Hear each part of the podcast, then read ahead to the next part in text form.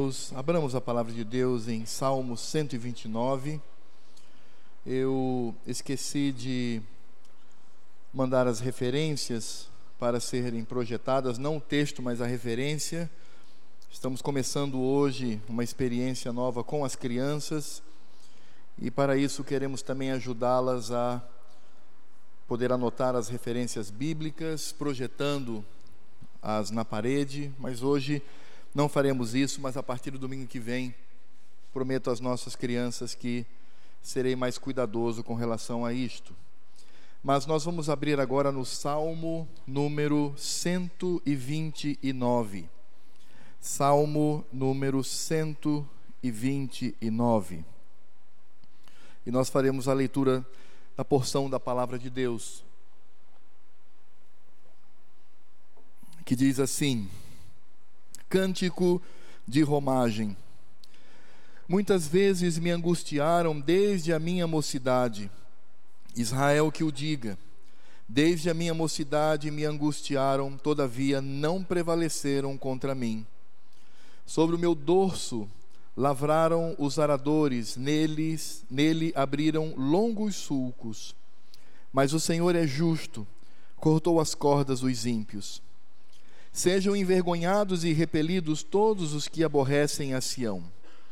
Sejam como a erva dos telhados que seca antes de florescer, com a qual não enche a mão o ceifeiro, nem os braços o que ata os feixes. E também os que passam não dizem: A bênção do Senhor seja convosco. Nós vos abençoamos em nome do Senhor. Oremos. Senhor Deus e Pai, obrigado por essa porção da tua palavra. E nós pedimos a iluminação do teu Espírito Santo para que entendamos exatamente o que ela está a nos dizer. Mas nós não queremos apenas compreender esta palavra, queremos aplicá-la ao nosso coração, para não pecarmos contra ti. Por isso, ó Deus, ajuda-nos nisto, e que o teu nome seja glorificado, e que Cristo brilhe nesta pregação e que seja a própria voz dele falando aos nossos ouvidos, mente e coração. É o que nós te pedimos em nome de Jesus. Amém. Irmãos, estamos expondo os salmos de romagem, como todos já sabem, salmos que eram cantados quando o povo de Deus saía de suas casas, peregrinando para Jerusalém para prestar-lhe cultos. Havia três oportunidades em que o povo de Deus deveria sair de suas casas, ir para Jerusalém e ali então no templo cultuar ao Senhor. Então, o culto no Velho Testamento não era semelhante ao nosso, onde todos os dias podemos nos reunir e, na mesma intensidade, com a mesma alegria, e cultuar ao Senhor no dia do Senhor, no dia reservado a Ele. Mas no Velho Testamento, isto era uma oportunidade que acontecia três vezes ao ano. E os membros da Igreja de Cristo no Velho Testamento deveriam fazê-lo pelo menos uma vez, duas, e o melhor seria fazer então as três vezes, quando saíam de suas casas e peregrinavam para Jerusalém e ali prestar culto ao Senhor.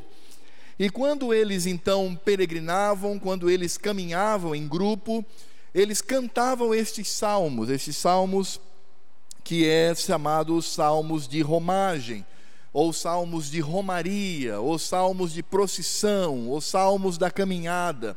Às vezes também chamados de salmos dos degraus, porque eles subiam os degraus do templo, ou então os salmos das subidas, porque eles subiam para Jerusalém. E aí então tinham no inário geral do Velho Testamento, no Velho Testamento, o inário da igreja de Cristo ali, eles então tinham essa porção dos salmos que vai do 120 até o 134 e ali então eles ah, cantavam ao Senhor e esses salmos eles tratam de vários assuntos. Eles falam sobre família, eles falam sobre perseverança na fé, eles falam sobre a vida do crente nesse mundo, as perseguições. Então eles cantavam estes salmos. E isso demonstrava a alegria daquele povo ao sair da sua casa, e era uma forma também de preparar o coração para cultuar ao Senhor.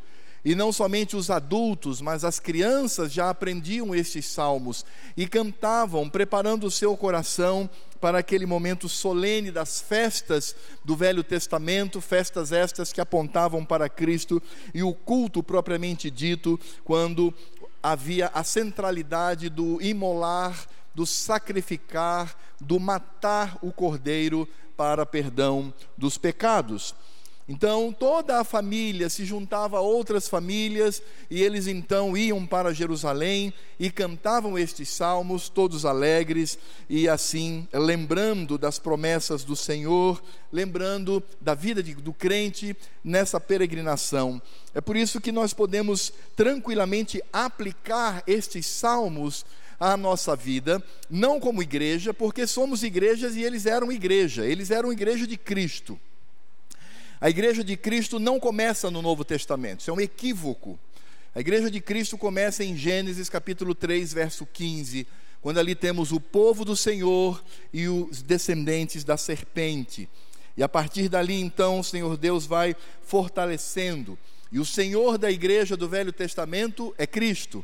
E a redenção dos nossos irmãos da igreja do Velho Testamento é Cristo tipologizado ou tipificado nos cordeiros e nos animais que eram mortos, eram imolados, eram sacrificados.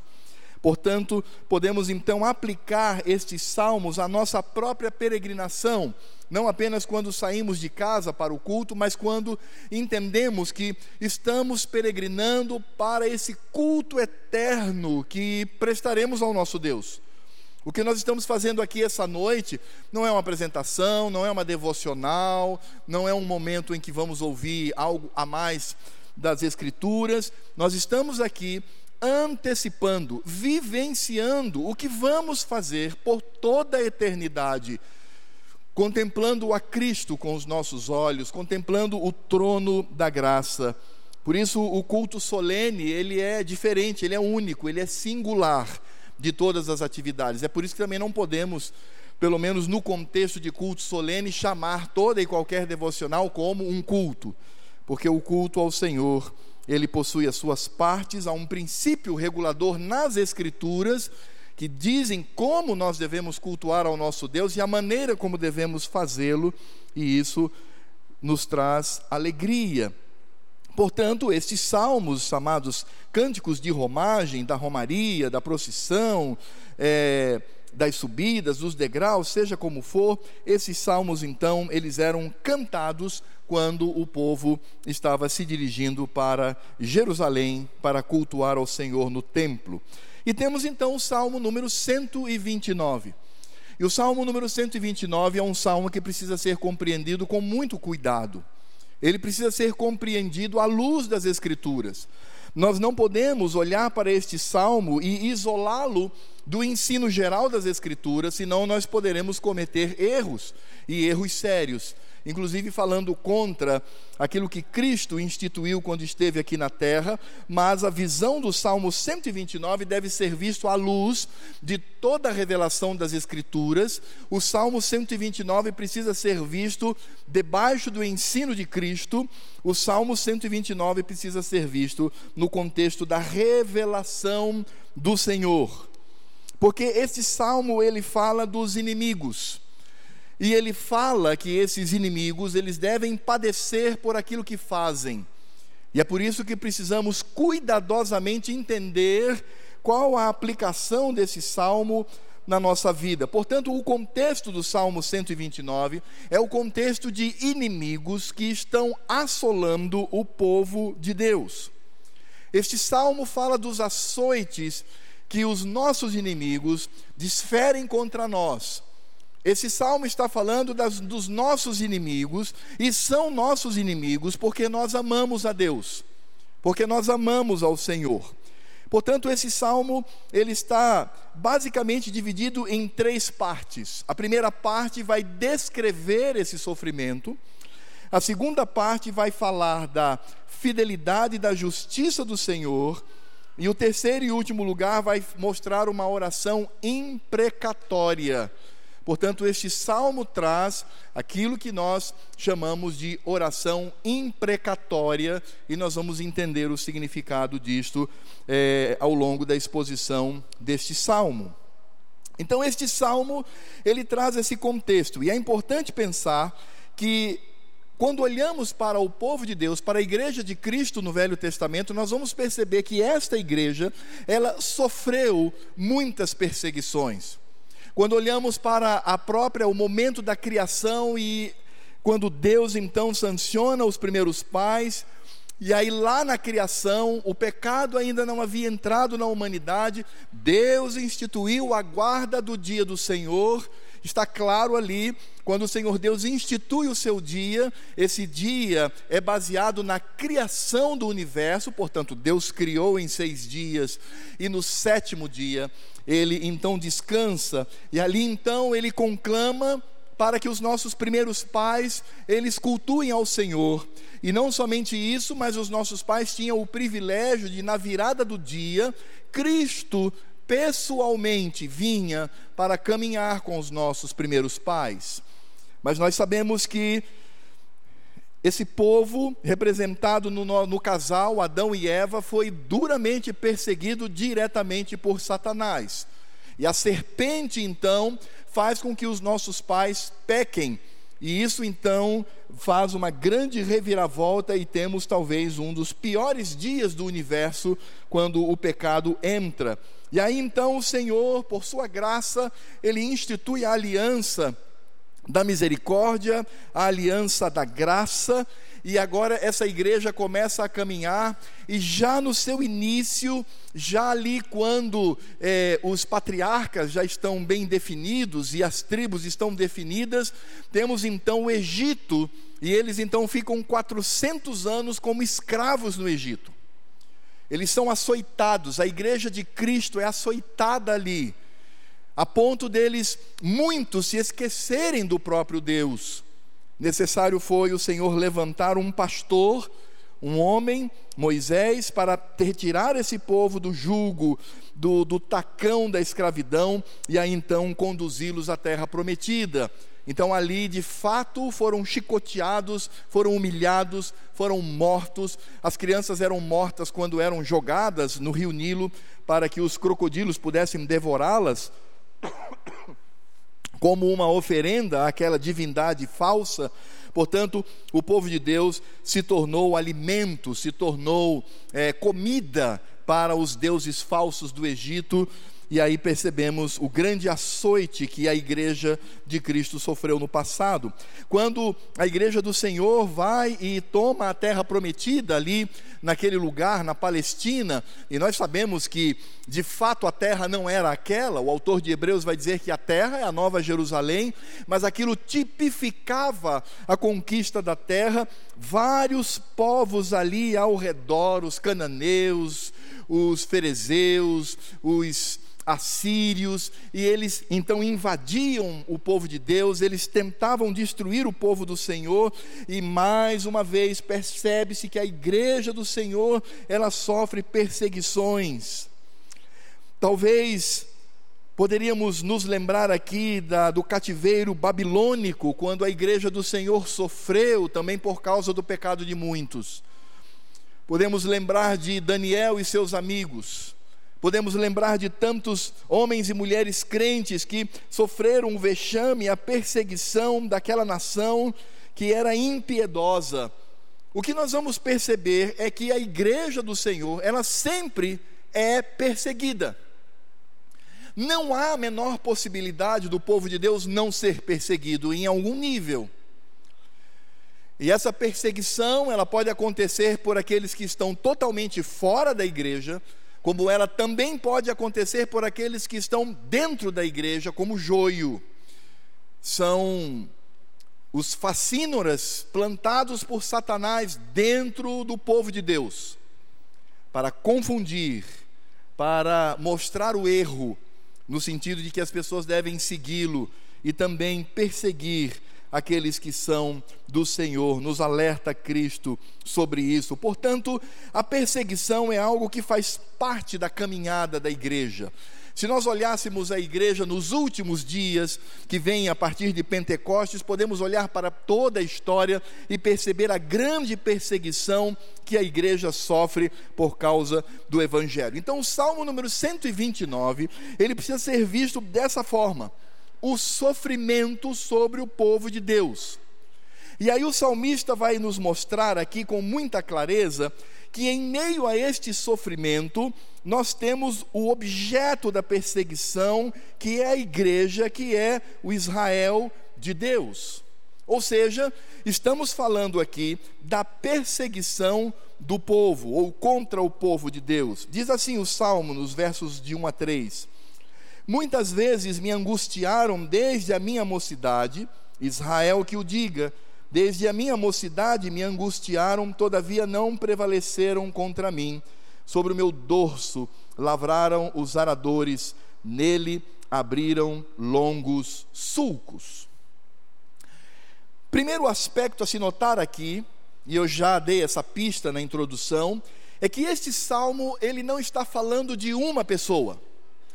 Ele não está falando de uma família, mas ele está falando da igreja de Cristo. Ele está falando de Israel, ele está falando dos descendentes de Abraão. Tanto que o salmista, nós não sabemos quem é, ele nos mostra isso claramente quando ele repete por duas vezes a mesma frase: Muitas vezes me angustiaram desde a minha mocidade. Verso 2: Desde a minha mocidade me angustiaram. E aí, entre as duas frases semelhantes, ele diz: Israel que o diga, ou quem fala é Israel. Por isso, em meio à situação do sofrimento e da perseguição, podemos perceber aqui que se trata do povo de Deus, é o que nós chamamos de personificação. É como se transformássemos o povo ou a nação numa pessoa, e aqui nós encontramos claramente o aspecto dessa perseguição e é interessante porque ele fala que essa perseguição e essa angústia acontece desde a minha mocidade. Desde que a igreja ainda era jovenzinha lá no Éden. Porque os irmãos se lembram que Abel, sendo fiel e sendo a igreja de Cristo ali, ele foi perseguido por seu irmão e morto por causa da sua fé e por causa de Cristo. Portanto, ele diz: desde cedo, esse povo, essa igreja, sofre perseguição. E é interessante porque essa perseguição, ela é dura no sentido de que esse povo é perseguido. Então o povo de Deus sempre vai passar por aflições, como eu já disse e repito, na criação a serpente perseguiu os nossos pais, Abel foi perseguido e morto por seu irmão, Israel foi escravizado pelo Egito, Canaã era um lugar hostil onde os inimigos queriam destruir o povo de Deus. Nós temos a situação dos ímpios que perseguem os profetas e os homens fiéis. Homens fiéis no passado foram perseguidos por causa da sua fé, por causa da sua pregação, por causa da sua palavra. Nós temos tantos profetas que foram mortos brutalmente porque eram fiéis ao Senhor. Nós temos pessoas no Novo Testamento que demonstram essa perseguição na pele, como Estevão, que é o primeiro mártir da igreja de Cristo nos últimos dias, e ele é apedrejado por sua fé. A acusação contra ele é a fé em Cristo.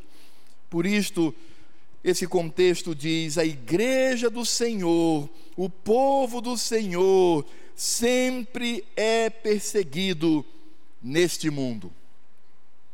E é interessante notar que o salmista, ele vai descrever esse sofrimento numa figura muito brutal. Porque no verso 3 ele diz: Sobre o meu dorso, e aqui é o povo de Deus, lavraram os aradores, nele abriram longos sulcos.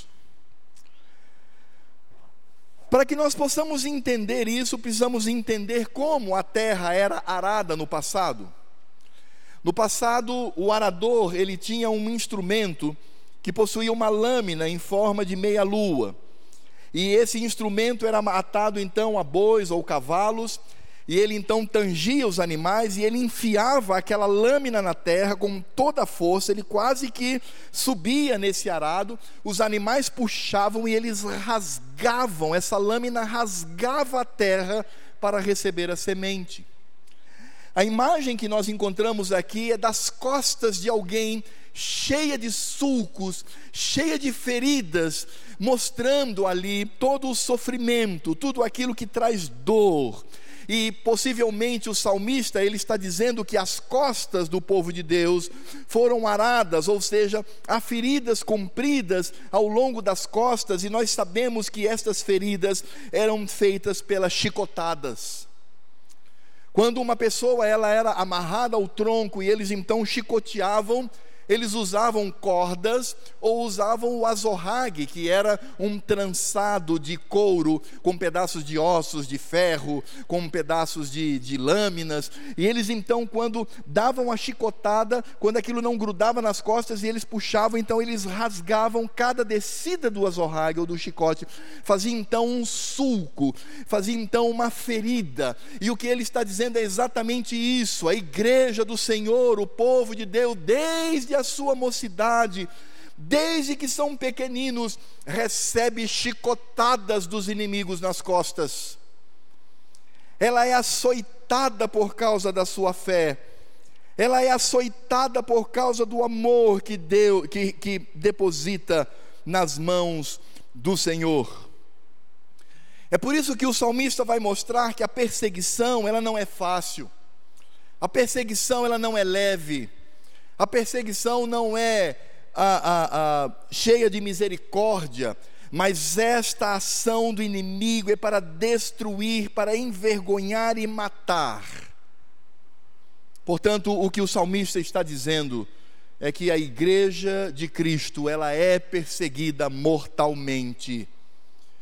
E os inimigos possuem o desejo de amarrá-la num tronco e chicoteá-la até a morte. Esse é o quadro que nós encontramos. Portanto, percebemos aqui que o sofrimento e a perseguição não são fáceis. E é por isso que nós não podemos brincar de crentes. É por isso que nós não podemos colocar na nossa mente que a igreja de Jesus Cristo é um parque temático onde eu vou me divertir, onde eu vou ficar rico, onde eu vou extravasar todas as minhas emoções, onde eu vou ali me sentir bem. E caso eu não me sinta bem na igreja de Cristo, caso eu não me sinta bem naquilo que é dito, pulo fora. Vou procurar um outro lugar onde eu possa me sentir melhor, onde as coisas se coadunam, não exatamente como as escrituras dizem, mas com aquilo que eu desejo para mim. Igreja não é lugar para isto. Podemos encontrar grupos que se dizem igreja e que vão oferecer isso para você. Inclusive vão colocar o slogan: pare de sofrer, não sofra mais, venha, porque aqui as coisas acontecem. Mas isto não é a igreja do Senhor. Não é assim que o povo de Deus é identificado. O povo do Senhor deve ser identificado como aquele que nas suas costas são abertas feridas profundas, demonstrando ali toda a dor, toda a perseguição, todo o ódio do mundo. Porque o Senhor Jesus disse: O mundo me odeia. Então, se você é meu, o mundo vai te odiar. E irmãos, talvez nós não tenhamos a dimensão do que o Senhor está dizendo. Ser crente no Brasil é muito fácil. É muito fácil porque temos toda a liberdade possível, podemos cultuar ao Senhor. É por isso que tem muito no Brasil como um todo, muito crente relaxado, se é que de fato seja um crente, muito relaxado. Não está nem aí, eu vou quando quero, quando sinto vontade, o culto está chato, está se delongando, e bababá, bababá, aquela coisa toda que vem por conta de pessoas que não sabem usufruir de uma certa liberdade que nós temos. Porque ser crente na Coreia do Norte é diferente. Ser crente na Coreia do Norte é saber que se ele está reunido como nós estamos aqui, isso pode significar a morte dele e de seus filhos. Lá, como em outros países que são dominados pelo tacão do islamismo, que persegue com todo ódio, eles sabem que servir ao Senhor é pena de morte. Que servir ao Senhor significa os pais contemplarem seus filhos sendo degolados ou sendo mortos com um tiro na nuca. E é por isso que nós precisamos entender essa realidade, saber que irmãozinhos nossos, nossos irmãos amados, nossas irmãs estão sendo estupradas, estão sendo violentadas, estão sendo chicoteadas, estão sendo degoladas, estão sendo mortas junto com seus filhos por causa da fé que nós professamos aqui nessa noite. Este salmo nos ajuda a pensar sobre isto, sobre a perseguição do povo de Deus. E sensibiliza o nosso coração para pararmos de reclamar do culto, da igreja, dos trabalhos e nos empenharmos em oração, dizendo: Senhor, acode os meus irmãos e as minhas irmãs que estão sendo mortos por causa desta fé que eu também professo. Este salmo nos ajuda a perceber que a igreja não é o lugar da diversão, não é o lugar da supremacia do homem. Há muitos grupos aí que se dizem, se denominam como igreja, mas na verdade é o homem que é importante. É o ser humano que é importante, não é Deus, é o seu prazer, é a sua, o seu conforto, é, é, o seu gosto. Está do seu gosto a igreja? Tá, não, pastor. É, então vamos lá, o que, que você quer? Ah, vamos fazer assim, assado. Ah, bom, vamos, então vamos fazer isso para que você permaneça e se sinta bem no nosso meio. Claro que eu não estou dizendo, irmãos, que a igreja deve, de alguma forma, não oferecer algo que seja também prazeroso para os seus membros, para, para aqueles que compõem o grupo do Senhor Jesus. Claro, não estou dizendo isso. Os irmãos estão entendendo o que eu quero dizer. Porque enquanto nós buscamos o nosso conforto dentro da igreja, percebemos que as Escrituras dizem claramente: no mundo tereis aflições. Mas coragem, eu venci o mundo. Sobre o meu dorso lavraram os aradores Nele abriram longos sulcos, mostrando o padecimento do sofrimento daqueles que são perseguidos por causa da sua fé. Mas, meus irmãos, quando nós olhamos para o sofrimento e a perseguição, e percebemos a igreja do Senhor, Israel, os filhos de Abraão, como eles sofrem toda essa questão, nós também vamos perceber que em meio ao sofrimento nós temos a presença do Senhor. E é interessante porque nós vamos perceber isso com muita clareza. No verso 2 diz assim: Desde a minha mocidade me angustiaram, todavia não prevaleceram contra mim. Por quê? Porque no verso 4 diz: Javé é justo, cortou as cordas dos ímpios. Interessante, não sei se você se lembra, mas eu falei aqui que o sofrimento nas costas era a imagem do chicotear, de um chicote ou de um azorrague, uma corda. E essa pessoa então ela está ali batendo, ela está ali açoitando. Mas o que o salmista nos diz é que o Senhor está presente e o Senhor sabe a porção que o seu povo pode suportar no que diz respeito ao sofrimento. E a ideia é como se a pessoa levasse o chicote para trás para dar uma chicotada e o Senhor então pegasse esse chicote e com uma espada cortasse as cordas, tirando o sofrimento atroz do seu povo. E meus queridos, quando nós olhamos para essa situação, o salmista está falando aqui da justiça de Deus. Por isso ele diz no verso 4: Mas Javé é justo. E a justiça de Deus, ela precisa ser compreendida não só para o crente, como para o ímpio. Porque a justiça de Deus sobre o crente é a justificação pela fé, como obra da graça e do amor de Deus. A justiça do Senhor sobre o ímpio é o julgamento, é o juízo de Deus contra o pecado. E nesse sentido, irmãos, podemos perceber que o Senhor é aquele que permanece conosco. O Senhor é aquele que preserva o seu povo. E nós poderíamos dizer: se não for o Senhor para nos sustentar, para nos levar, nos conduzir com segurança, este povo já teria sido dizimado, porque desde a sua implantação lá no Éden, desde que a igreja foi plantada naquele jardim, nós percebemos que o desejo do mundo, o desejo da carne, o desejo de Satanás é destruir esse povo e varrê-lo da face da terra. Enquanto muitos crentes estão mimados, com mimos, Satanás e sua horda está planejando destruir a sua casa por causa da fé que você diz professar. E se nós não entendemos isso, não vamos entender o fato de que este povo, que começou lá no Éden, e que está vivo hoje sobre a terra. E como se dizia dos mártires na Idade Antiga, a gota do sangue desses mártires era como semente para que essa igreja crescesse mais e mais pelo poder de Deus.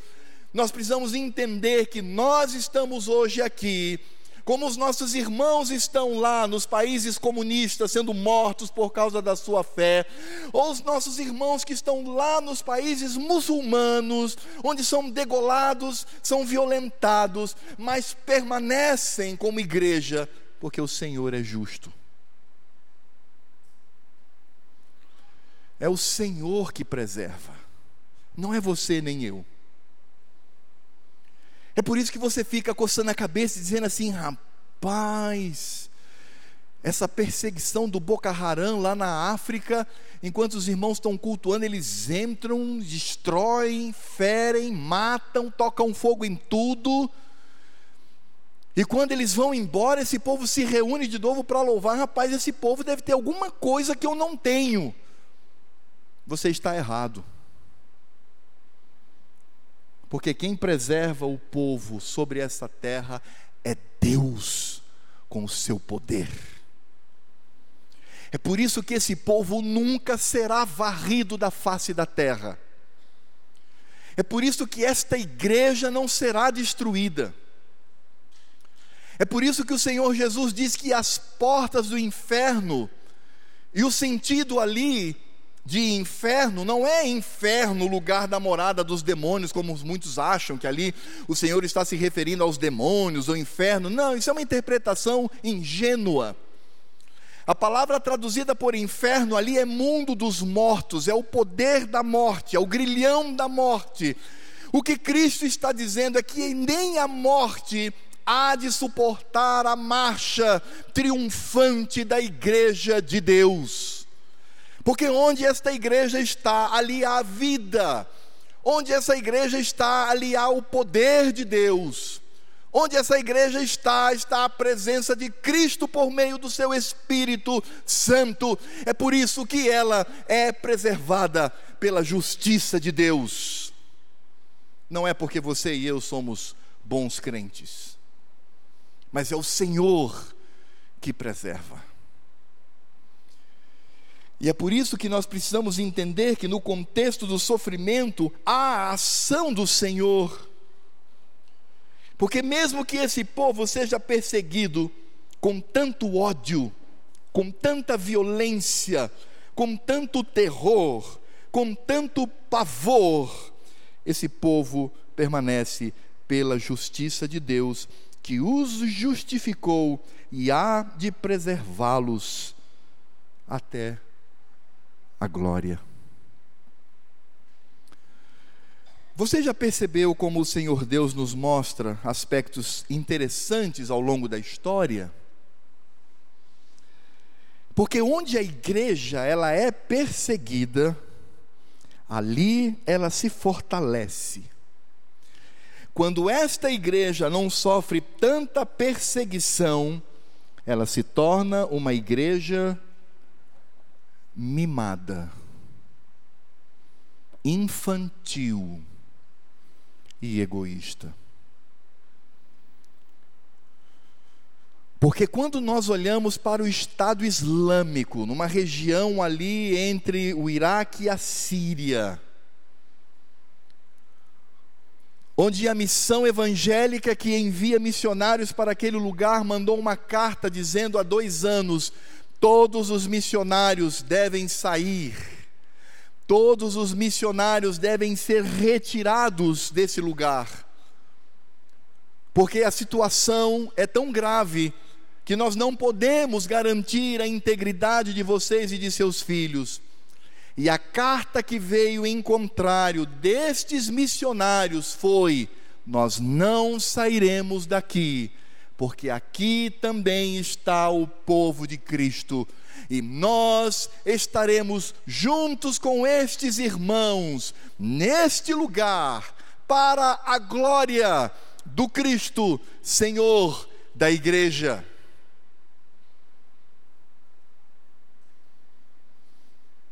Aí tem crente mimadinho, tão mimosinho, tão infantil. Reclamando de quê?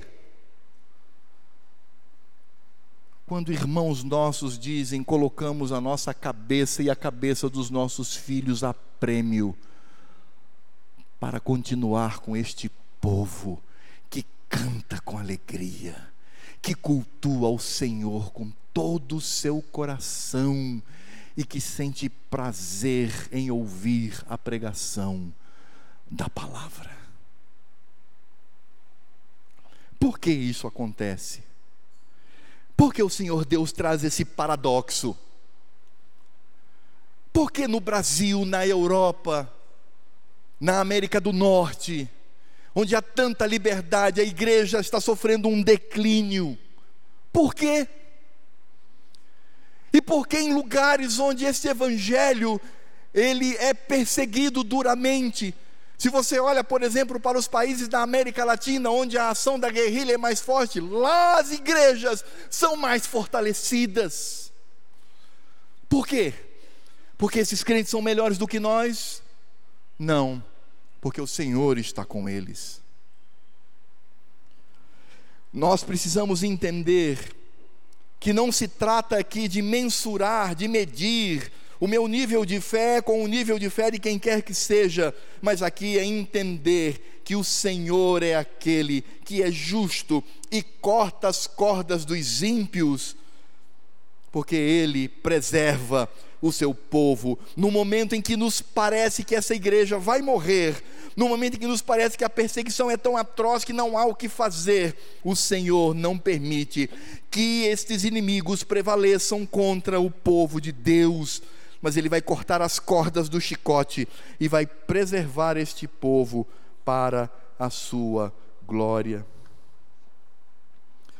Mas, meus irmãos, o Salmo número 129, em meio ao sofrimento e à perseguição, ele não mostra apenas o povo de Deus sendo perseguido e a ação do Senhor, mas ele também mostra neste sofrimento e perseguição a paga, a recompensa que os inimigos deste povo hão de receber. E é aqui que nós encontramos uma oração imprecatória. O que, que significa uma oração imprecatória? Imprecar é lançar maldições sobre alguém.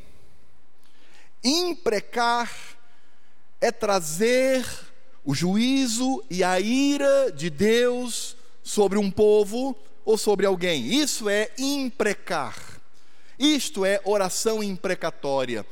E nós vamos encontrar nas Escrituras muitos lugares onde nós encontramos as orações imprecatórias, quando o povo de Deus de fato roga ao Senhor para que ele haja com justiça e para que ele venha ao encontro do seu povo contra os inimigos, inimigos que tentam destruir a igreja de Cristo.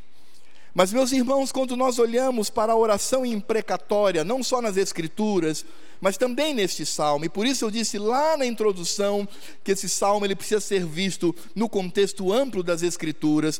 Quando nós encontramos aqui a oração imprecatória, nós precisamos entender alguns aspectos que são importantes.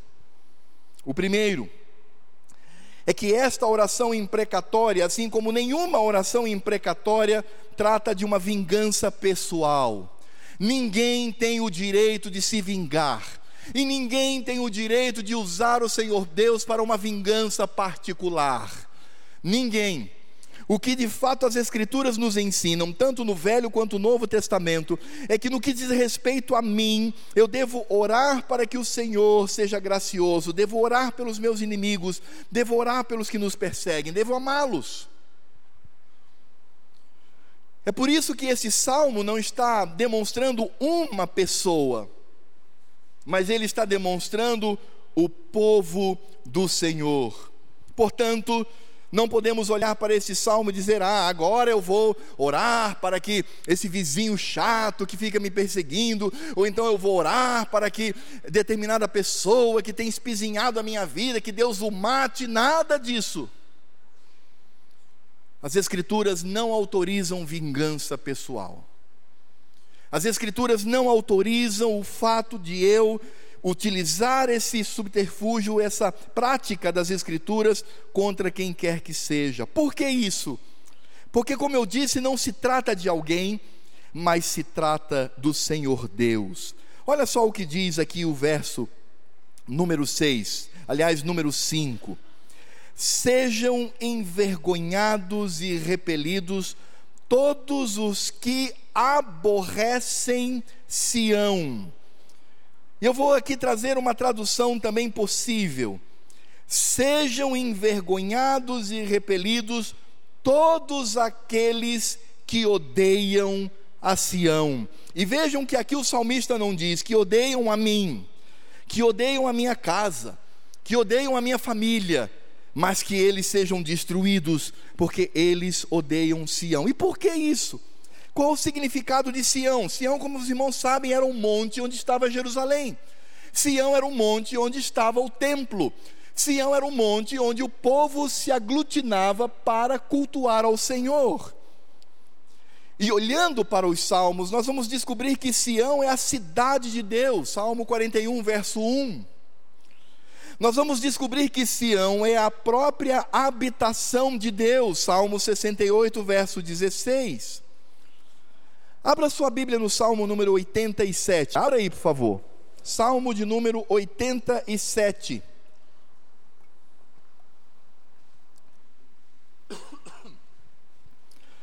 O Salmo de número 87 traz sete versículos que dizem o seguinte: fundada por ele sobre os montes santos. O Senhor Javé ama as portas de Sião, mais do que as habitações de todas de Jacó. Gloriosas coisas se tem dito de ti, ó cidade de Deus. Dentre os que me conhecem, farei menção de Raabe e da Babilônia, eis aí a Filístia e Tiro com a Etiópia lá nasceram. E com respeito a Sião se dirá: Este e aquele nasceram nela, e o próprio Altíssimo a estabelecerá. O Senhor Javé, ao registrar os povos, dirá: Este nasceu lá. Todos os cantores, saltando de júbilo, entoarão: Todas as minhas fontes são em ti. E embora não haja palavra, mas é o que ele está dizendo: Todas as minhas fontes de adoração, de louvor, de gratidão estão em ti, ó Sião, porque em ti habita o Senhor. Portanto, quando nós olhamos a expressão aqui do salmista, quando ele fala aqui que sejam envergonhados e banidos aqueles que odeiam a Sião, em outras palavras, ele está dizendo que sejam banidos aqueles que odeiam a Cristo. Portanto, a indignação do salmista não é por causa dele. A indignação do salmista é por causa de Deus. Porque nós mesmos não temos autoridade para vingança nenhuma. Mas quando o nome do Senhor é perseguido, quando o nome do Senhor é maculado, quando o nome do Senhor ele é tratado como chacota no meio das pessoas. Isso deve gerar em mim indignação. E quando eu vejo a perseguição dos povos cheios de ira contra o povo de Cristo, na verdade, eles estão perseguindo ao próprio Cristo. É por isso que em Atos, capítulo 9, Atos capítulo 9, dos versos 3 ao verso 5, quando da ida de Saulo para Damasco para perseguir a igreja do Senhor, a igreja dos últimos dias. Lá em Atos 9, de 3 a 5, diz: Seguindo ele, Saulo estrada fora, ao aproximar-se de Damasco, subitamente uma luz do céu brilhou ao seu redor e, caindo por terra, ouviu uma voz que lhe dizia: Saulo, Saulo, por que me persegues? Ele perguntou: Quem és tu, Senhor? E a resposta retumbante do céu foi: Eu sou Jesus, a quem tu persegues. Interessante, não é? Jesus poderia dizer: Saulo, Saulo, porque persegues o meu povo? Quem és tu, Senhor? Eu sou Jesus, o Senhor deste povo que você persegue. Não, ele não disse isso. Ele disse: Por que me persegues? Quem és tu, Senhor? Eu sou Jesus, a quem tu persegues. Portanto, a imprecação aqui, esta oração que lança maldições, não é por causa das pessoas, mas por causa da glória de Cristo porque nós estamos percebendo aqui que são pessoas que odeiam com todo o seu coração, demonstrado nas suas atitudes, que odeiam a Cristo. É por isso que o pedido de oração é muito claro. Verso 5 em diante diz: Sejam envergonhados e repelidos todos os que odeiam a Sião, sejam como a erva dos telhados que seca antes de florescer, com a qual não enche a mão o ceifeiro, nem os braços o que ata os feixes, e também os que passam não dizem: A bênção do Senhor seja convosco, nós vos abençoamos em nome do Senhor. Interessante que essa oração imprecatória, e o que significa oração imprecatória ou imprecar, como eu já disse, lançar maldições. Essa oração diz primeiro que sejam envergonhados, no verso 5. Ou seja, Senhor, retira dos teus inimigos, dos que te odeiam, o brilho e a altivez. A oração imprecatória diz que sejam repelidos, e que na verdade o salmista está dizendo é: Senhor, expulsa este povo do meio do Senhor, do seio do Senhor e do meio da igreja.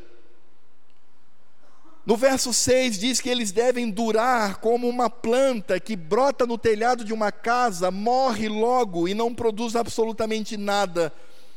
Portanto, a oração do salmista é que passem logo, que sejam efêmeros, que durem pouco, como a erva no telhado, que sejam vazios, porque estas ervas elas não podem satisfazer a ninguém.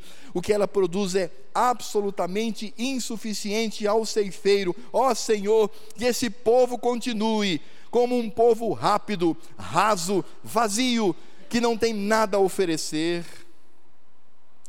E no verso 8 eles dizem: Senhor, que este povo seja banido da bênção, que este povo seja banido dentre aqueles que recebem a bênção do Senhor, este povo não pode ser abençoado, é o que diz o verso 8. E meus irmãos, isso, isso traz para nós uma reflexão profunda. Porque o que nós encontramos aqui é o nível de amor que esse salmista tem para com Deus. É o nível de amor e compromisso que ele tem com o Senhor. Então o que ele está dizendo é: Senhor, eu odeio aqueles que te odeiam. Não sou eu, Senhor. Quanto a mim, eu rogo pelo perdão e eu rogo por aqueles que querem espezinhar a minha vida particular. Mas, Senhor, aqueles que querem denegrir, aqueles que querem destruir o teu nome, que sejam destruídos. E meus irmãos, é exatamente este o processo da justiça de Deus.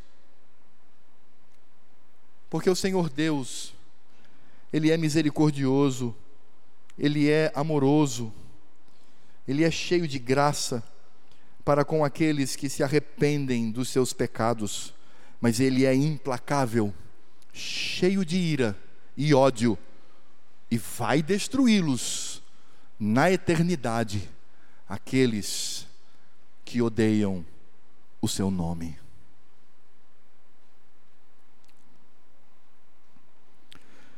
Por isso, meus irmãos, a oração imprecatória aqui, ela precisa ser vista não como uma atitude egoísta ou como alguém que está olhando para o seu próprio umbigo, mas a oração imprecatória diz respeito ao meu amor para com aquele que habita Sião.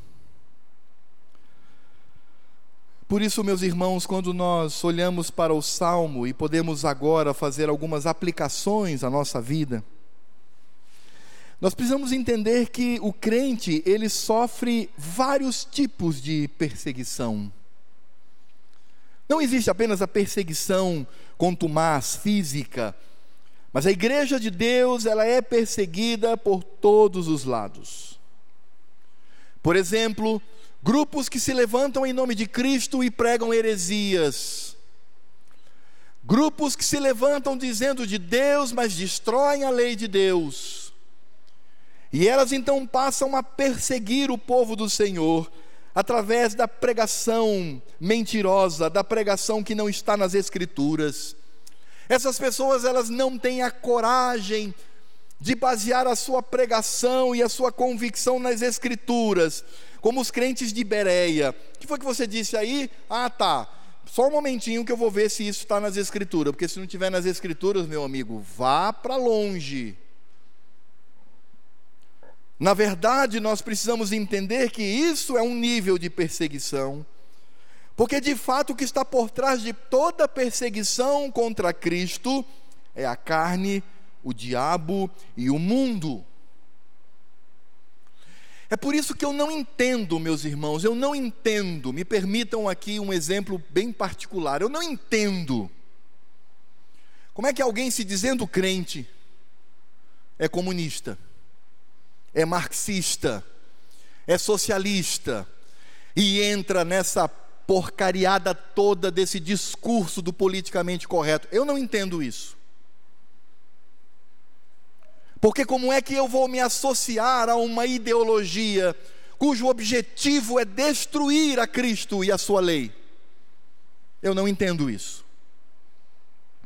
Este salmo nos mostra que precisamos entender que o povo do Senhor sempre será perseguido, e essa perseguição, ela vai acontecer em todos os níveis. A igreja de Cristo no Brasil, ela é perseguida, mas só percebe esta perseguição quem é piedoso. Quem não é piedoso, ah, não, tá uma maravilha. Quem não tem compromisso com Deus, não se apercebe da perseguição, porque não se sente perseguido, porque está do lado do inimigo.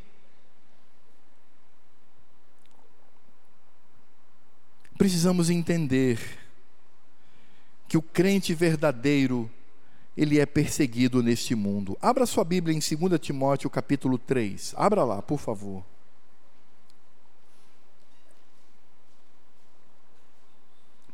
Todos os que são crentes nesse lugar, por favor, abra a Bíblia em 2 Timóteo, capítulo 3, verso 12. E eu quero que vocês leiam o que está nesse texto. 2 Timóteo 3, 12. Leiam, por favor, bem forte.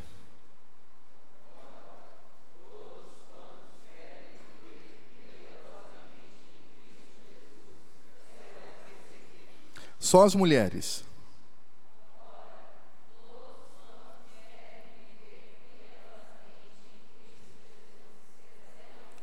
Isso é para vocês, minhas irmãs. Os homens.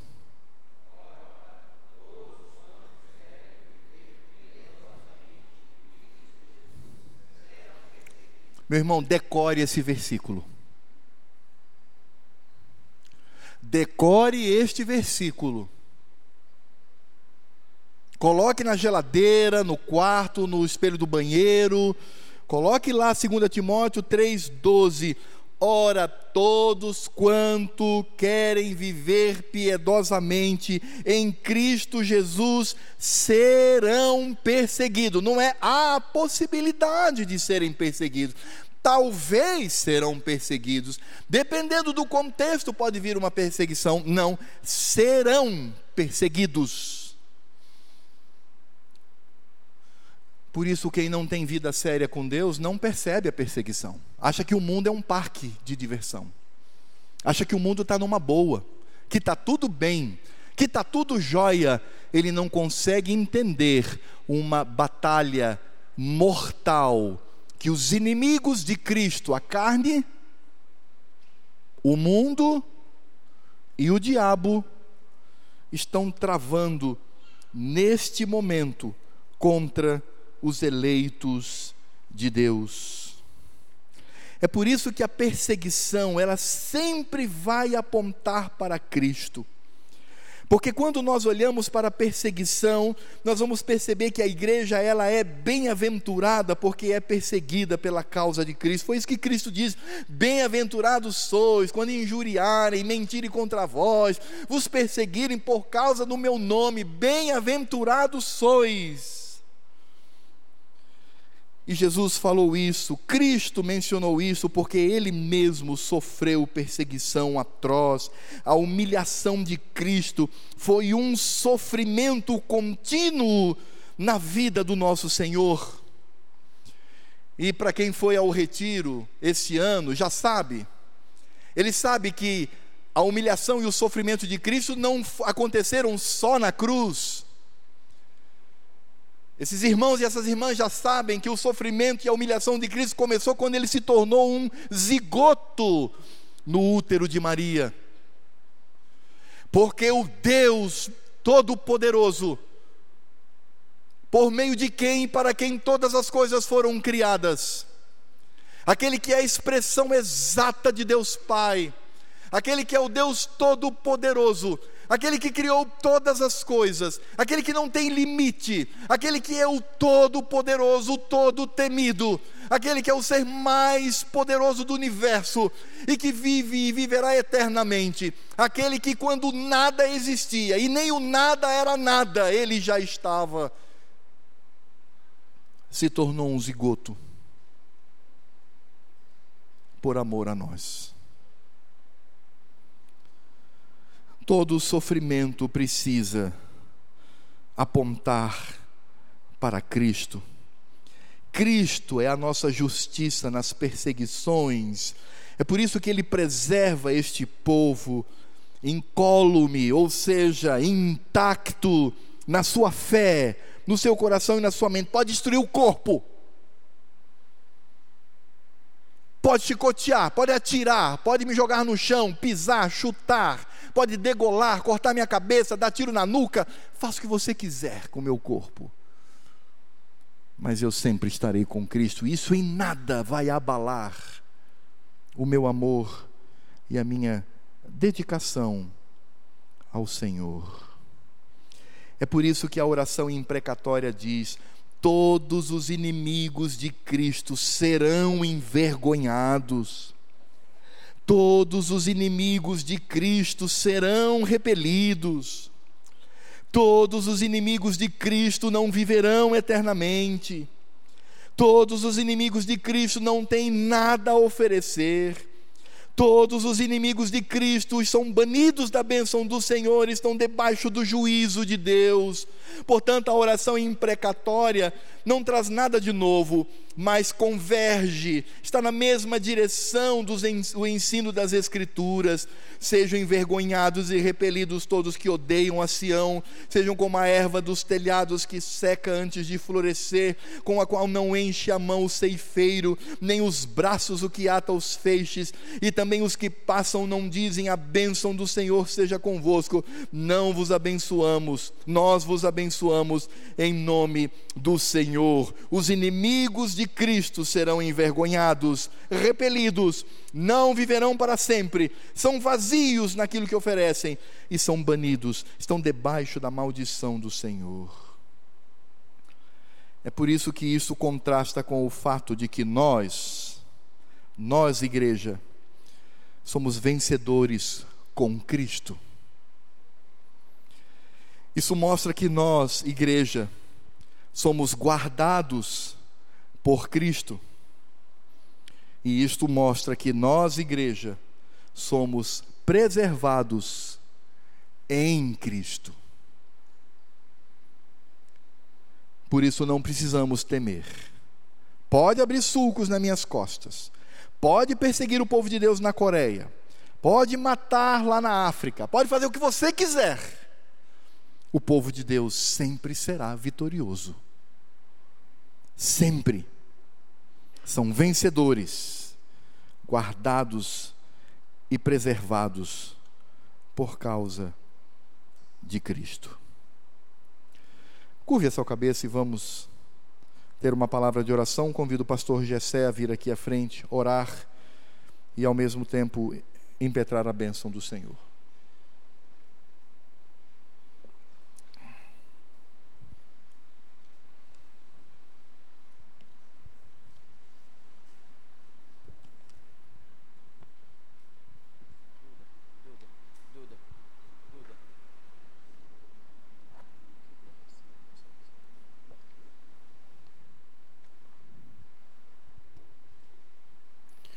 Oremos, meus queridos. Senhor Deus e Pai, a tua palavra nos anima, mesmo diante da realidade em que vivemos, da realidade que vemos, daquilo que sentimos. A tua palavra nos anima, porque ela é viva, ela é vida ela alegra o nosso coração, porque o nosso coração está cheio da tua palavra, está cheio de Cristo. Isso nos anima, Senhor Deus. Que os nossos olhos estejam sempre fitos. A nova Jerusalém, a eternidade, aqui tudo passa, que são 20 anos, 30 anos, 70 anos, 80 anos comparado à eternidade que haveremos de receber. Por isso, ó Deus, muito obrigado. Pois a fé que temos, ela não é nossa, ela vem de ti. E por isso estamos aqui. Muito obrigado, porque Cristo é o nosso exemplo. Ele morreu, sofreu todas as perseguições deste mundo, mas ele ressuscitou e com ele nós também ressuscitaremos. Essa é a nossa esperança, Senhor Deus. Mas não é uma esperança morta, ela é viva. Nós cremos nisso. Muito obrigado, ó Deus. Te agradeço pelos nossos irmãos do passado, que através da vida deles em Cristo Jesus nos dá também a esperança de sermos como eles pela tua graça e pela tua bondade. Eu te peço, ó Deus, aumenta-nos a nossa fé. Aumenta-nos a fé. Pedimos também por aqueles nossos irmãos que hoje padecem no corpo as perseguições deste mundo. Eu sei que tu estás com ele, eu sei disso. Nós aqui o sabemos e intercedemos em favor deles, dando a eles, ó Deus, ânimo, o alimento necessário para cada dia. Porque tudo aqui passa, tudo isso aqui é passageiro. E como nós temos aprendido, nós somos peregrinos em terra estranha. Guarda-nos até o dia do Senhor. Eu faço essa oração, ó Pai, em nome de Cristo nosso Senhor. Amém.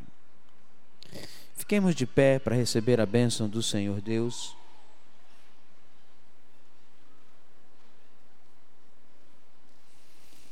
Recebamos a bênção do Senhor. Que o amor de Deus, o nosso Pai,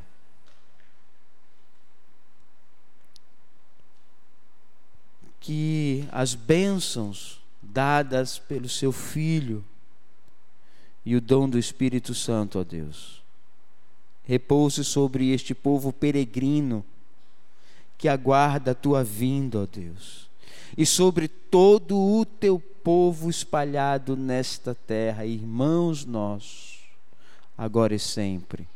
Amém. Podem sentar.